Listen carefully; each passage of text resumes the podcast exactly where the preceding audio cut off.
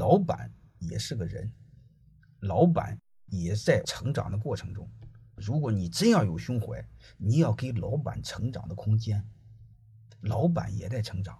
还有一个人这个动物很不是个东西，有时候是越亲近的人，你告诉他他越不信。什么时候他信了？他妈撞墙撞个半死他信了。所以你们也要给老板成长的空间。啥意思呢？管好自己，同时学会管好老板，这叫水平。怎么管好他呢？